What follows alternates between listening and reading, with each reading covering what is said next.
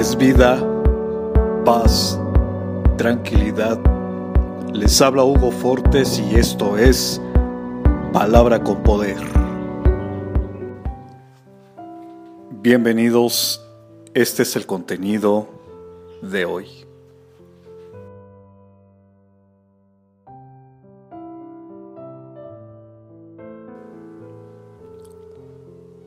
Así como las pruebas son parte de la vida, también es cierto que en cada una de ellas Dios estará con nosotros para ayudarnos.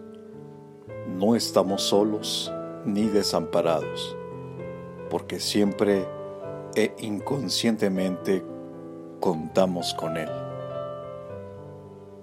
No temas ni te desanimes, porque el propósito del Señor irá delante de ti. Él estará contigo, no te fallará, ni te abandonará.